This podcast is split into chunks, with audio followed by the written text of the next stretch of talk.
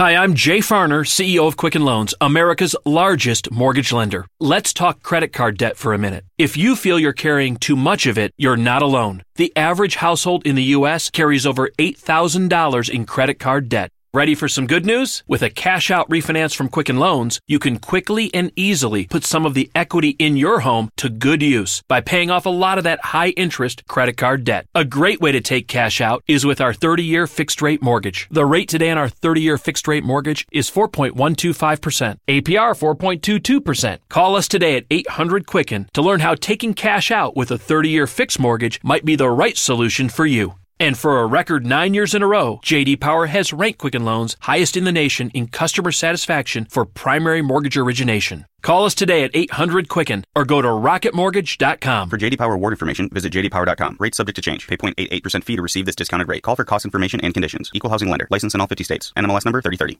Hay una cosa, hay una estrategia política y sociológica que se llama victimización.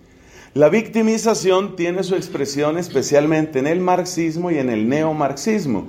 Consiste en acostumbrar la mente de las personas a que siempre han sido víctimas. Por supuesto que hay poblaciones que han sido víctimas. Han sido víctimas de discriminaciones, de ofensas, de burlas. Eso es cierto. Pero la victimización es una estrategia muy inteligente que hace que siempre la persona se sienta víctima de todo. Entonces, por ejemplo, la victimización dentro del feminismo produce mujeres que están perpetuamente airadas. Siempre están bravas, siempre. Entonces, se despiertan, escupen un sapo. De inmediato, ya, se despertó y ya está brava. Y se duerme maldiciendo. Despierta criticando, se duerme maldiciendo. Es decir, la rabia permanente. La victimización es una estrategia muy poderosa porque convierte a una persona en un factor de fuerza para lograr una conquista política, una conquista de poder. Entonces, algunos grupos, no digo que todos, pero algunos grupos LGBT utilizan también esa estrategia. Yo soy perpetuamente el ofendido, todo es contra mí, todo, todo me lo está haciendo a mí, todo yo. Entonces, esa estrategia es muy útil. Es muy útil porque convierte a una persona en un misil y en un misil de fuerza que logra resultados.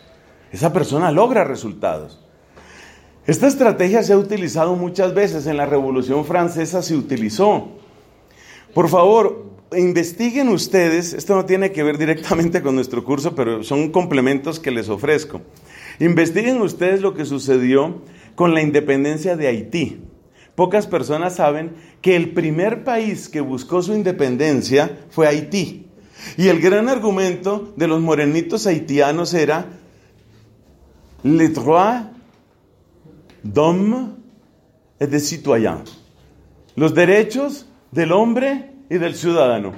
Ustedes saben que Haití era colonia francesa. Entonces resulta que en Francia se publica el documento de los derechos del hombre y del ciudadano. Y entonces los haitianos dicen, uy, eso me sirve. Quiere decir que yo tengo derechos. Averigüen ustedes qué pasó cuando los haitianos empezaron a decirles a los franceses, nosotros tenemos derechos. Entonces los franceses dijeron, un momentico, un momentico, un momentico. Nosotros los franceses pobres tenemos derecho frente a la monarquía francesa. Ustedes los haitianos morenos, ustedes por ahora no tienen muchos derechos frente a nosotros. Entonces la Declaración Universal, porque se presentó como universal de derechos, tiene límites. Si eres demasiado moreno, si eres demasiado pobre, si eres demasiado ignorante, si eres haitiano, no tienes derechos. Desde esa época usted ve en qué drama vive Haití. Desde esa época usted se da cuenta. Entonces, mire usted, ese proceso de la independencia de Haití hay que estudiarlo muy bien. Entonces ahí se da uno cuenta que la Revolución Francesa no era un cambio realmente en la humanidad, era una estrategia política. De lo que se trataba era de inyectarle rabia a sectores muy amplios de la población que fueron los que lograron la toma de la Bastilla. ¿Sí? Y eso es lo mismo que hace Lenin con los bolcheviques. Y eso es lo mismo que hace Castro con los cultivadores de caña. Y eso es lo mismo que hace Mao con los campesinos que estaban en perpetua pobreza por el emperador. Se trata de inyectarle rabia. esa estrategia se llama victimización. La sigue utilizando el neomarxismo. lo utiliza ahora con sectores que cierta, en todos los casos, óigame bien, en todos los casos sí ha habido opresión, en todos los casos. Pero la victimización consiste en que tú no solamente te quedes en que yo he sido oprimido, sino que tú te declares en rabia permanente. O como dicen los españoles, en permanente cabreo. Entonces estoy perpetuamente cabreado. Me despierto cabreado, me duermo cabreado, como cabreado, hablo cabreado. Y eso significa, ese permanente cabreo, ¿qué significa? Significa que usted se convierte en un misil. Usted se convierte en una herramienta para que otro lo utilice para conseguir el poder. Así fue la Revolución Francesa y así han sucedido estos otros fenómenos que hemos dicho. Así pasa también en el neomarxismo. Entonces, superar la victimización es una cosa muy dura. Porque superar la victimización es ser capaz de decir una mujer, a nosotras las mujeres nos han utilizado, nos han oprimido, nos han violentado y sin embargo nosotras también somos violentas, somos injustas, somos envidiosas, también en nosotros, en nosotras hay error. Significa ser pobre y decir, a nosotros los pobres nos han oprimido, nos han violentado, se han aprovechado de nosotros y sin embargo nosotros pobres también tenemos responsabilidad y hacemos daño a otras personas y nos hacemos daño entre nosotros. Y así sucesivamente. Ese paso es muy difícil. Esa es la dimensión que va del exterior al interior. ¿Cuándo se completa esa dimensión? En el momento en el que la persona es capaz de decir, hemos pecado y cometido iniquidad. Esas frases de confesión de los pecados. Yo le hago mucha propaganda al libro de Baruch el libro de Baruch es fantástico porque es uno de los libros que compendia muchos de estos pensamientos. Es decir, cuando el pueblo por fin dio este paso de lo exterior a lo interior. Pero esa dimensión de lo exterior a lo interior hay que completarla con otra dimensión que es todavía más profunda. Es necesario llegar a una claridad es decir, es necesario llegar a descubrir qué es lo bueno y qué es lo malo. Y mis hermanos, esa es exactamente la gran aportación de la ley de Moisés. ¿Cuál es el gran servicio de la ley de Moisés? El gran servicio es poder llevar a la conciencia de qué es lo bueno y qué es lo malo. Especialmente en esa síntesis que conocemos como las diez palabras, el decálogo. Esas diez palabras ayudan a despertar sobre lo que es bueno y sobre lo que es malo. ¿Qué es lo realmente bueno y qué es lo malo? Porque si una persona no tiene esta claridad, tampoco puede moverse en esta dimensión. Fíjate que las dos cosas están relacionadas. Si tú tienes claridad sobre qué es lo bueno y lo malo, pero solamente ves lo malo afuera y lo bueno en mí, entonces eres un juguete de la victimización. O sea, lo que hace el marxismo y lo que hace el neomarxismo. ¿Eres un juguete?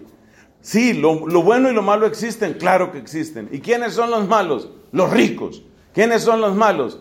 Los varones, los machos, los hombres. ¿Quiénes son los malos? Los heterosexuales. ¿Quiénes son los malos? La iglesia. Entonces, eso, eso funciona, eso funciona.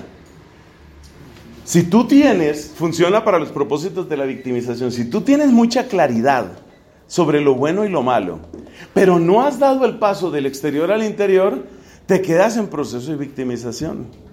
¿Y qué pasa si tú has hecho el paso de lo exterior a lo interior, pero no tienes esta claridad?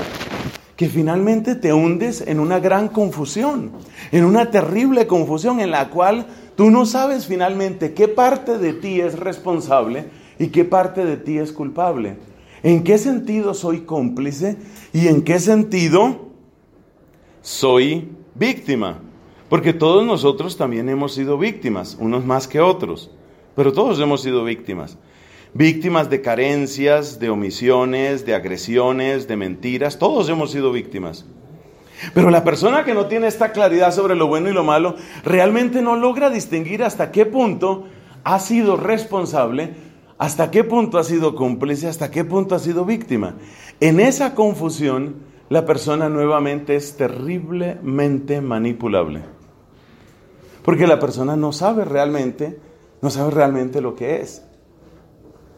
Esta es una de las características de la posmodernidad. O sea, usted se da cuenta que el cóctel de posmodernidad y victimización es veneno puro. Es veneno puro. Una persona metida en el torbellino de la posmodernidad realmente realmente no sabe qué es lo bueno y qué es lo malo, porque todo depende. Y una persona que está metida en el juego de manipulador de la victimización, lo único que sabe es que el mundo tiene la culpa. Entonces, el mundo tiene la culpa, pero yo no sé de qué es culpable, pero, pero yo tampoco sé si yo soy inocente.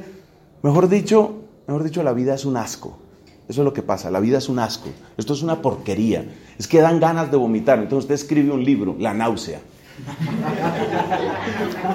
Claro, claro, porque usted no sabe realmente, no sabe realmente, no tiene ni idea realmente, ni dónde está lo bueno ni dónde está lo malo. Y lo único que sabe es es que realmente Sartre es un gran ejemplo de esto, ¿no? El infierno son los otros. Si te das cuenta la victimización, ¿no?